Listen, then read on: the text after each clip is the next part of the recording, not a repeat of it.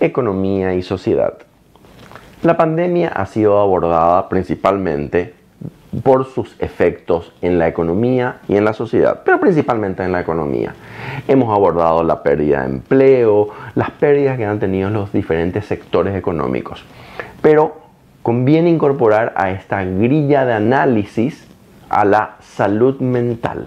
Somos animales sociales y esta cuarentena, estas restricciones de movilidad, de movimiento, este quedarnos en casa por casi seis meses, obviamente tiene secuelas y tiene impactos en cómo vemos el mundo, en los niveles de estrés, en los niveles de incertidumbre que tiene una buena proporción de la población mundial.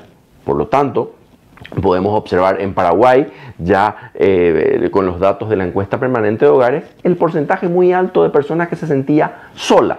Ni hablar de los niveles crecientes también de violencia doméstica, comparados con lo de los años anteriores, que pueden atribuirse a la pandemia y a las restricciones que estamos viviendo. En conclusión, las políticas públicas y también las empresas privadas deben incorporar elementos de salud mental para tratar de aliviar las condiciones restrictivas de la población y de los empleados.